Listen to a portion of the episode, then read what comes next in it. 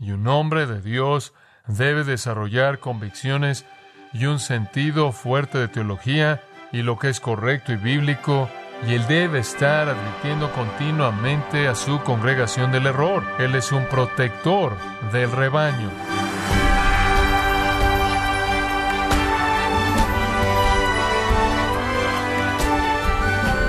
Bienvenido a su programa Gracias a vosotros con el pastor John MacArthur.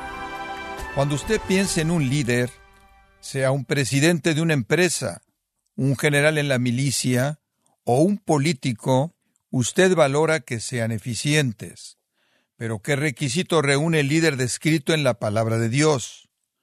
Hoy el pastor John MacArthur, en la voz del pastor Luis Contreras, explica cuáles son las expectativas bíblicas para el liderazgo cristiano. Estamos en la serie Cualidades de un siervo excelente, aquí en gracia a vosotros. Veamos juntos entonces 1 Timoteo capítulo 4.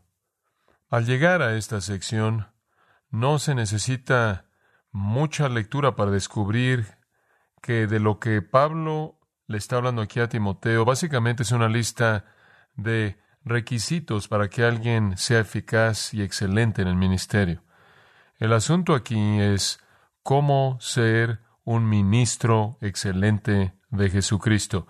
Hay una frase en el versículo 6 que quiero que observe. Es la segunda frase importante en el versículo. Serás buen ministro de Jesucristo. Ese realmente es el tema de la sección entera del versículo 6 al 16.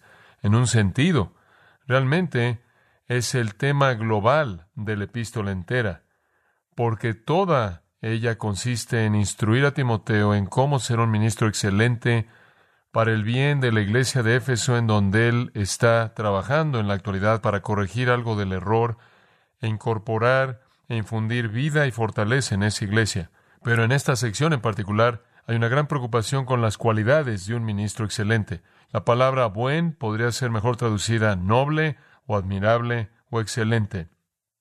Es usada allá atrás en el capítulo 3, versículo 1, para hablar de la obra del ministerio que es buena, noble, admirable, excelente.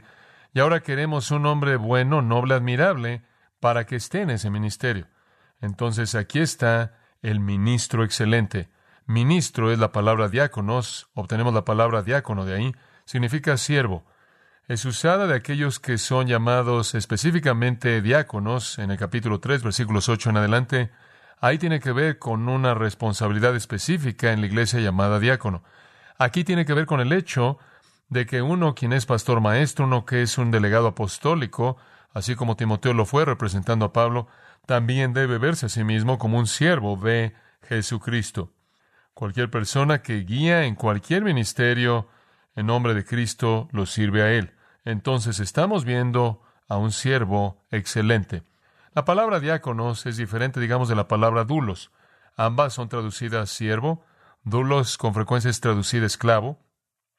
Tienen la idea de sujeción, sumisión. Diáconos tienen la idea de capacidad de servicio o utilidad.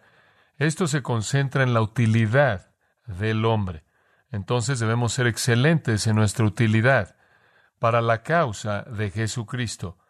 Somos llamados a ser siervos, eso lo sabemos a partir de muchas, muchas porciones de las epístolas. En 1 Corintios siempre recuerdo el capítulo 4, versículo 1 y después el versículo 2. Así pues tengan a los hombres como servidores de Cristo y administradores de los misterios de Dios. Pero es necesario que los administradores sean hallados fieles.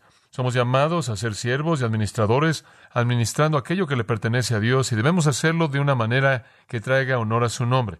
Entonces, aunque Timoteo no es como un diácono del capítulo 3, no es un diácono, un siervo de los ancianos en la iglesia, no obstante, es un siervo de Jesucristo. Los diáconos antes son diáconos de la iglesia, en un sentido, sirven a la iglesia, él es, como cualquier líder espiritual en la iglesia, es llamado de manera única al servicio a Jesucristo. Ahora, la instrucción de Pablo a Timoteo entonces se vuelve normativa. Lo que le dice a él aquí es algo estándar para todos nosotros que servimos al Señor.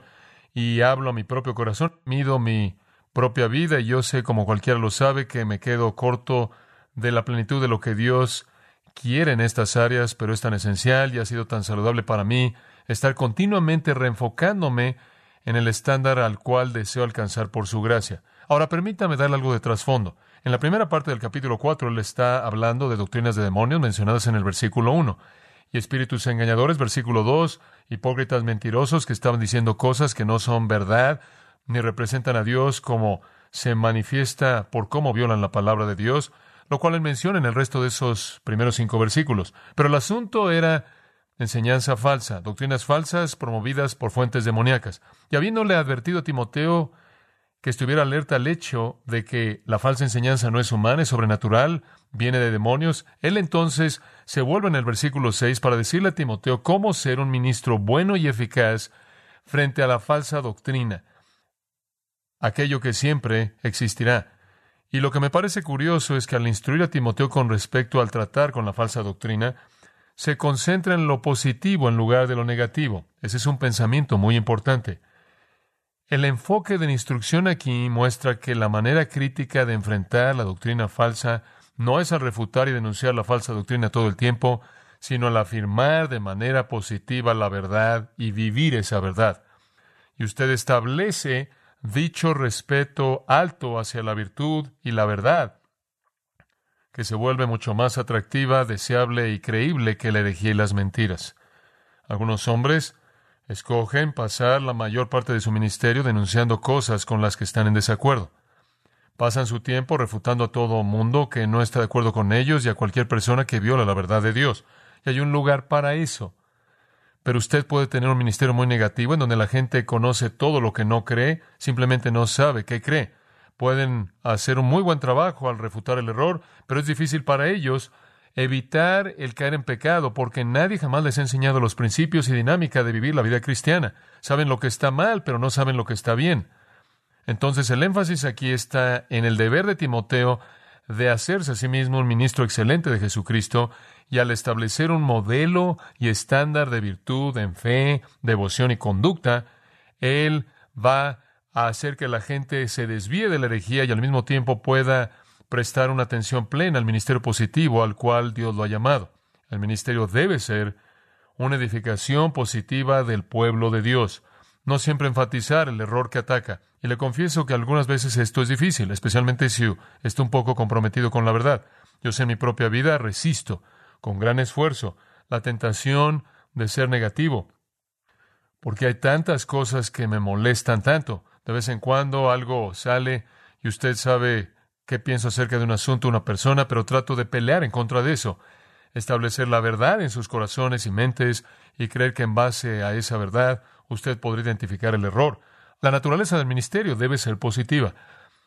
Debe ser edificar al pueblo de Dios y entonces este es un enfoque muy instructivo y positivo hacia un ministerio admirable a favor de Jesucristo. Es el tipo de situación que quiero ver en mi propia vida y en las vidas de otros que están en el lugar del ministerio y ciertamente queremos verlo también en la gente a la que ministramos. Ahora hay unas once cosas que he identificado en este pasaje. Son muy, muy prácticas y útiles. Número uno, un ministro excelente va a advertirle a su congregación del error. Un ministro excelente le va a advertir a su congregación del error. Ahora, habiendo dicho lo que acabo de decir, que el ministerio no debe ser dominado por un enfoque negativo, no quiero decir que no hay lugar para la advertencia, porque definitivamente lo hay. De hecho, la transición de los primeros cinco versículos a la siguiente parte del capítulo se concentra en ese aspecto de advertencia. Observe el comienzo del versículo 6. Si esto enseñas a los hermanos, esto es doctrinas demoníacas y espíritus engañadores y mentirosos hipócritas, toda esa enseñanza falsa, si recuerdas a los hermanos de estas cosas, serás buen ministro de Jesucristo. Entonces existe la necesidad de recordarle a la gente del error. Y todo lo que he dicho acerca de una perspectiva positiva en el ministerio no hace un lado el lugar esencial que la advertencia tiene. El ministerio demanda advertencia. El verbo aquí es un verbo suave, es un verbo que se leería de esta manera. Si le sugieres estas cosas a los hermanos, es una palabra que significa recordar o sugerir. Es un participio presente continuo, tiene la idea de colocar continuamente estas cosas frente a ellos. De hecho, esa es la traducción más literal del verbo, colocar delante. Simplemente sigue colocando delante de Dios la realidad de que hay error. En otras palabras, debe enseñarle a la gente a discernir, debe enseñarle a la gente a pensar conforme a la Biblia y hacer una aplicación bíblica de la verdad a lo que ven y experimentan. Esto es básico para todo el liderazgo espiritual. Y no es la idea de mandar a la gente, no es la idea de forzar a la gente a que acepte cosas. Esa no es la palabra usada aquí. Es un consejo dada de una manera gentil, humilde. Usted simplemente de manera continua les recuerda que estén conscientes del error y usted identifica el error de vez en cuando y lo señala como tal. Ese no es el tema de todo su ministerio, pero esa es una nota recurrente. Esta es una repetición de vez en cuando en el ministerio. En Hechos 20, cuando Pablo estaba reuniéndose con los ancianos efesios, se les dijo, versículos 29 al 31, porque yo sé que después de mi partida vendrán lobos rapaces y no perdonarán al rebaño, y de vosotros mismos se levantarán hombres perversos que engañarán y llevarán a varios de ustedes, los van a desviar y los encomiendo a la palabra. Él no dijo, voy a definir toda su doctrina, voy a darles una polémica en todo asunto de esto, quiero que conozcan todo matiz. Él dijo simplemente estén conscientes del error, va a venir y los encomiendo a la palabra. Y ahí está la advertencia negativa, pero la afirmación positiva de que la solución no siempre está en tratar con el error, sino que siempre está con tratar con la verdad. Y la verdad suple el cimiento a partir del cual el error puede ser enfrentado de manera apropiada. Entonces se le dice a los hermanos, esto es los cristianos, a la familia de Dios, es la responsabilidad del que quiera ser un siervo excelente, estar involucrado en hacer que recuerden la presencia del error. Usted no quiere que sean arrojados de aquí para allá por todo viento de doctrina como los niños pequeños. Usted debe hacer que estén firmes y cimentados y arraigados en la palabra de Dios. Y si usted lee 1 de Juan 2, usted descubre que la manera en la que una persona aprende a enfrentar el error satánico es al ser fuerte en la palabra. Eso es lo que dice. Usted es fuerte en la palabra y han vencido al maligno lo cual significa que ha vencido a Satanás, quien está disfrazado como un ángel de luz, promoviendo ser un representante de la verdad cuando de hecho él es el promotor de mentiras. Usted vence eso al ser fuerte en la palabra. Entonces usted le advierte a la gente, eso es parte de ello, un recordatorio, una sugerencia continua del error, pero usted continúa edificándolos en la palabra. Y realmente creo que el fracaso de no tener una mente crítica y el fracaso, y no quiero decir con crítico no amable y que no muestra gracia, más bien me refiero a analítico. El fracaso, al no tener una mente crítica en nuestra generación, ha permitido que la iglesia, en primer lugar, se infiltrara por todo tipo de error. Ha llevado entonces a que la iglesia se confunda, ha llevado a la iglesia entonces a que sea débil, y claro, la iglesia incluso es liberal y en algunos casos es totalmente apóstata. La enseñanza diluida, sermoncitos para cristiancitos, cosas suaves y teología coja y predicación sin convicción han reemplazado la doctrina fuerte, la exposición clara de la escritura, predicación profunda y el legado ha sido trágico. La psicología infiltrándose en la doctrina bíblica, ciencia de la mente, ideas psíquicas y ocultistas, ha permeado el cristianismo, percepciones de sectas, motivos orientados al éxito, doctrinas de prosperidad, confesiones positivas, todo eso ha venido a la iglesia como un diluvio. Y honestamente creo que todo este caos puede colocarse al pie de pastores sin valentía, sin convicciones, sin una mente crítica, que han fracasado al no trazar las líneas y no han dicho hay error y hablar de eso y edificar a su congregación de manera fuerte en la palabra de Dios. Es un recordatorio de un texto del Antiguo Testamento que habla de la responsabilidad del liderazgo espiritual. Ezequiel capítulo 3, versículo 17, en donde Ezequiel dice, Hijo de hombre, te he hecho, y el Señor le está hablando, una atalaya a la casa de Israel. Por lo tanto, oye la palabra de mi boca y dales advertencia de mí. Dios dice, Ezequiel, debes advertir al pueblo. Cuando le diga al impío, ciertamente morirás, y tú no le adviertas, ni le hables para advertir al impío de su camino impío para salvar su vida, el mismo hombre impío morirá en su iniquidad, pero su sangre demandaré de tu mano. Y él sigue así hasta el versículo 21 discutiendo esa idea. Esta es la idea de que cuando usted viene a la responsabilidad espiritual y al liderazgo espiritual, Dios hace que usted sea responsable por transmitir la palabra de advertencia. Y si usted no hace eso, hay una rendición de cuentas resultante para con Dios por ese fracaso. Es esencial dentro del ministerio estar involucrado en advertir. Usted debe establecer en su congregación teología fuerte, doctrina fuerte, responsabilidad a la palabra de Dios, convicción y después el sentido de que hay error allá afuera y necesitamos estar conscientes de él con mucha frecuencia, con mucha frecuencia. Cuando usted conoce a alguien que parece carecer algo de convicciones y algo no muy valiente, quizás sin tener la fortaleza que a usted le gustaría ver, alguien que en cierta manera es una persona que vacila, pero quizás es una persona amable. Usted oye a alguien decir de él, bueno, él no es un gran predicador, él no parece tener convicciones fuertes, pero él realmente tiene un corazón de pastor. He oído eso tantas veces. Permítame decirle algo. ¿Qué hacemos para evaluar el corazón de un pastor? ¿En qué basamos eso? Escuche, el corazón de un pastor no se manifiesta en qué tan bueno es un hombre al acariciar ovejas. El corazón de un pastor se manifiesta en qué tan capaz es un hombre al protegerlos de los lobos. Ese es el corazón de un pastor. Este es un momento simpático para la iglesia. Toda persona quiere abrazar todo. Y un hombre de Dios debe desarrollar convicciones y un sentido fuerte de teología y lo que es correcto y bíblico, y él debe estar advirtiendo continuamente a su congregación del error. Él es un protector del rebaño. En segundo lugar, un ministro excelente también es un estudiante experto de la escritura. Él debe ser un estudiante experto de la escritura.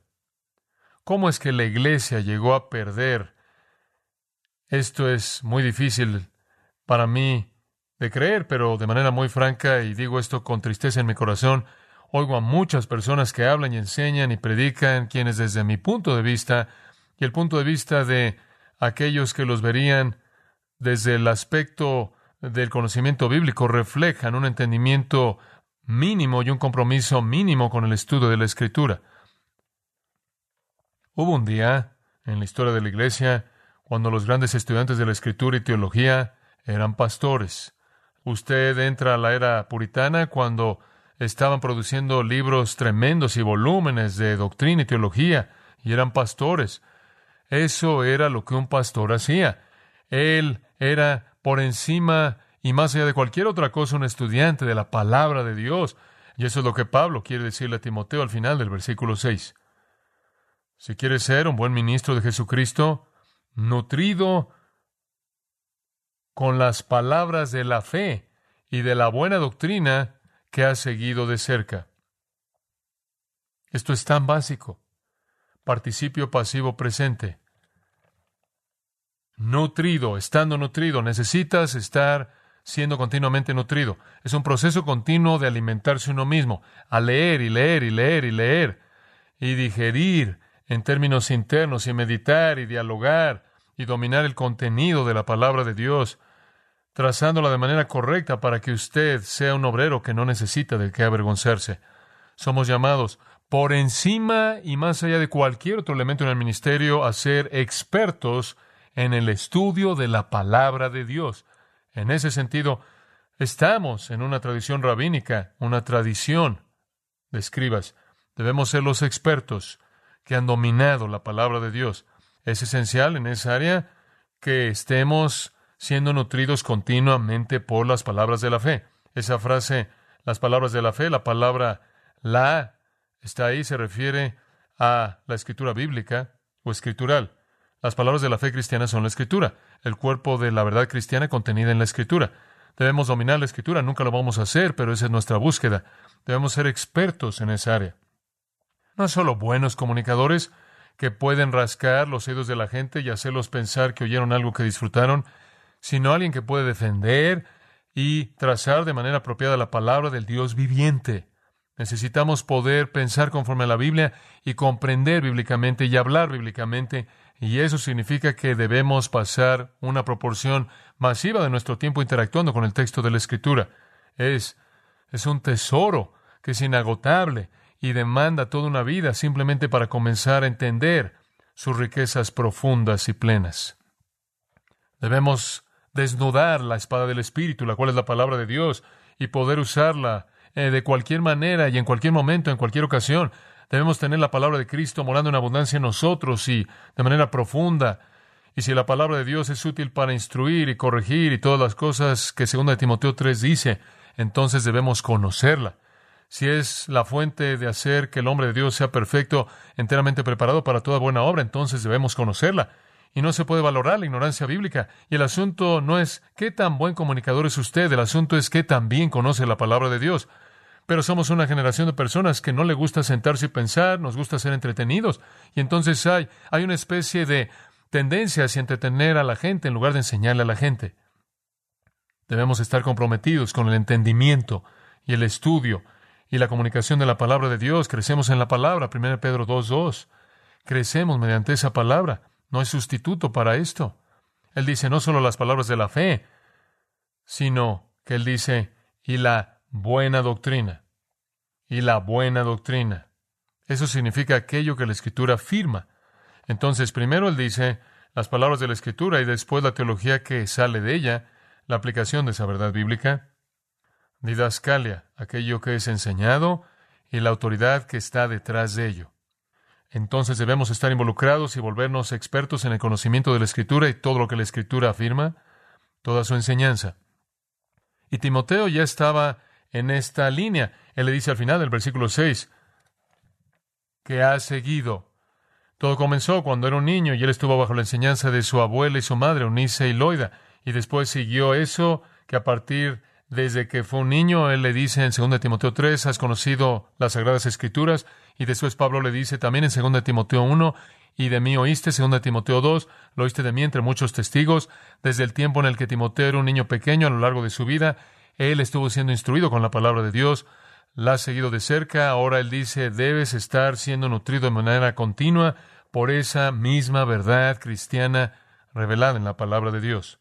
Entonces el ministro excelente, el pastor excelente tiene conocimiento bíblico fuerte, continuamente se alimenta de manera diaria, no puede entregar lo que no toma y entonces es muy simple. Entre mejor aprende, mejor es como maestro. Y es fácil para mí entender que en mi propia vida, de manera práctica, debido a que por cada hora que enseño hay por lo menos 15 horas de estudio directo en preparación para eso, por no decir nada de una vida entera que está detrás de eso, es dominar la palabra de Dios poderle enseñar a la gente todas las cosas que os he mandado, como Jesús dijo en Mateo 28. Y tristemente hay muchos hombres que no se deleitan en sus estudios, pasan una hora de vez en cuando o no pasan tiempo, meten la mano en la bolsa vieja y sacan algo del pasado, y puede ser bueno, pero no es fresco y no están quedándose en la palabra. Entonces falta algo en su vida, no hay nada nuevo que están adquiriendo. El estudio parece para muchos una tarea no bienvenida, en cierta manera interrumpe la agenda fácil de actividad les gusta invitar a personas con la mayor frecuencia posible a sus púlpitos para que no tengan que pasar tiempo estudiando y en cierta manera pueden pasar la vida en medio de una variedad de tareas y reuniones administrativas. Pueden estudiar simplemente para producir un sermón y cuando se acaba no es muy poderoso. Y entonces entregan algún sermón suave que cae en corazones duros y no penetra en absoluto. Pero sobre cualquier otra cosa, si los de Berea eran más nobles que cualquier otra persona porque ellos como congregación escudriñaban diariamente las escrituras, ¿cuánto más debemos nosotros que estamos en la función de maestros y los grandes hombres de Dios, los hombres que han dejado su huella en la iglesia a lo largo de los años, han sido esos hombres que han dejado huella debido a su entendimiento de la escritura? Pienso en el testimonio tan conocido de William Tyndale, ese hombre maravilloso de Dios responsable por hacer que la Biblia se imprimiera para aquellos de nosotros que hablamos el idioma en inglés en esos primeros años. Él estuvo en la cárcel y cuando estuvo en la cárcel enfrentando el martirio, escribió una carta al gobernador en jefe porque él tenía algunas peticiones. Y la carta es fascinante. Aquí está en la cárcel enfrentando el martirio que vino de manera inminente después de que la carta fue escrita. Y esto es lo que la carta dijo. Aquí están mis peticiones, esto es lo que quiero. Este es un hombre enfrentando la muerte. Un sombrero más caliente, una vela, un pedazo de tela para parchar mis pantalones, pero sobre cualquier otra cosa, le ruego y le imploro, apelando a su clemencia, que de manera urgente vaya al procurador para que de manera amable me permita tener mi Biblia hebrea, mi gramática hebrea y diccionario hebreo para que pueda pasar tiempo con ellos en el estudio. Ahora, cualquier estudiante de seminario, quien ha pasado por hebreo, no puede identificarse con una petición como esa. Pero más adelante en la vida, cuando usted entra en mayor profundidad en las cosas más profundas de la palabra de Dios, es maravilloso poder decirse a sí mismo, las cosas que más disfruto son las cosas que me ayudan a entender mejor la palabra de Dios. Ese fue el deseo de William Tyndale. Y realmente creo que esto refleja lo que está en el corazón de Pablo conforme le habla a Timoteo. Timoteo necesita ser un hombre que está continuamente siendo nutrido en las palabras de la fe y de la buena doctrina que ya está siguiendo de cerca. Quédate en la palabra, mantente nutrido por la palabra.